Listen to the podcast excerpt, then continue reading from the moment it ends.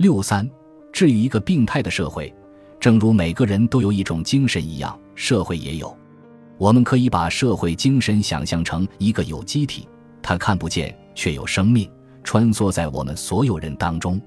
精神是纯粹的运动，它让一个社会在拥抱未来的同时，也能在其成员之间创造和谐与理解。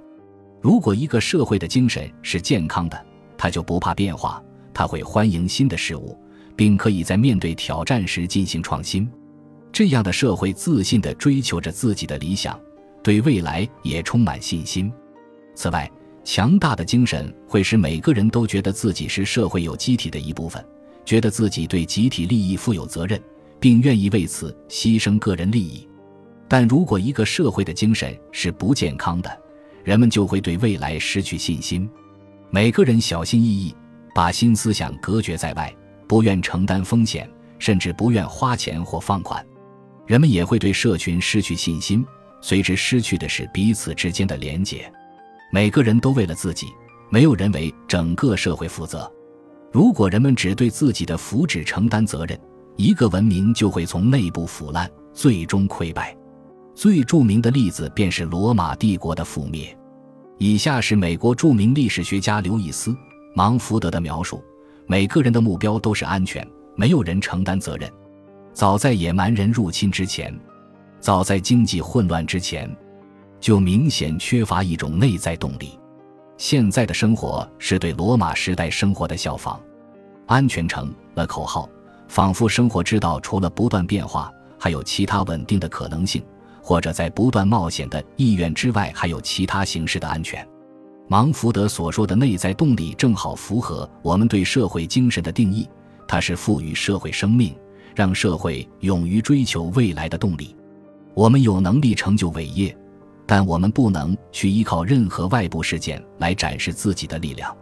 现在，进化要求我们做到最好的自己，并非因为外部事件迫使我们这样做，而是因为我们出于自由意志而选择这样做。自由意志必须从个体开始，但是，一个人的灵性活力可以影响社会上的其他人吗？答案是可以。不仅如此，他还是唯一可以做到的这一点的事物。对成功的社会来说，更高动力一直是必不可少的。但在过去，他们是通过社会制度、精神领袖、神圣的仪式或宗教活动来实现的。这些传统渠道并不涉及普通个体。现在，进化要求更高动力只能通过个体进入社会，这就是那些腐败、失职或无足轻重的传统渠道正在失去影响力的原因。如果不授权个体去取代他们，我们的社会就会缺乏信仰和目标。为个体授权需要一场革命，但革命通常总是表现为与外部的压迫者斗争，而现在，敌人在我们的内在。他在利用我们的信仰体系来对抗我们，他用科学来说服一部分人，让他们相信更高动力并不存在，也没有任何其他事物帮得上忙。对另一部分人，他承认更高动力的存在，但坚持认为要想与他们连接起来，我们必须停止自主思考，接受一些外部权威人物的观点。为了击败内在的敌人。我们需要使用某种技能，令我们相信和体验更高动力又不牺牲自由的武器。或许你已经使用过它们为自己谋利，但并没有意识到它们具有影响整个社会的力量。这些武器就是本书中的工具。每当你使用某一项工具唤起更高动力来解决自己的问题时，你也是在向整个社会提供这些力量。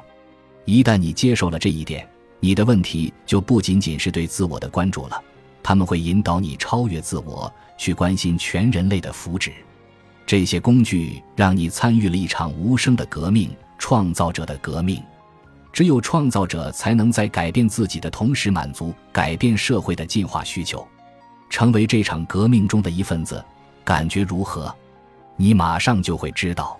在接下来的五个小节中。你将分别使用每项工具唤起更高动力，从而应对你的个人问题。当你这样做的时候，我们将向你展示如何体验这些力量对整个社会产生的影响。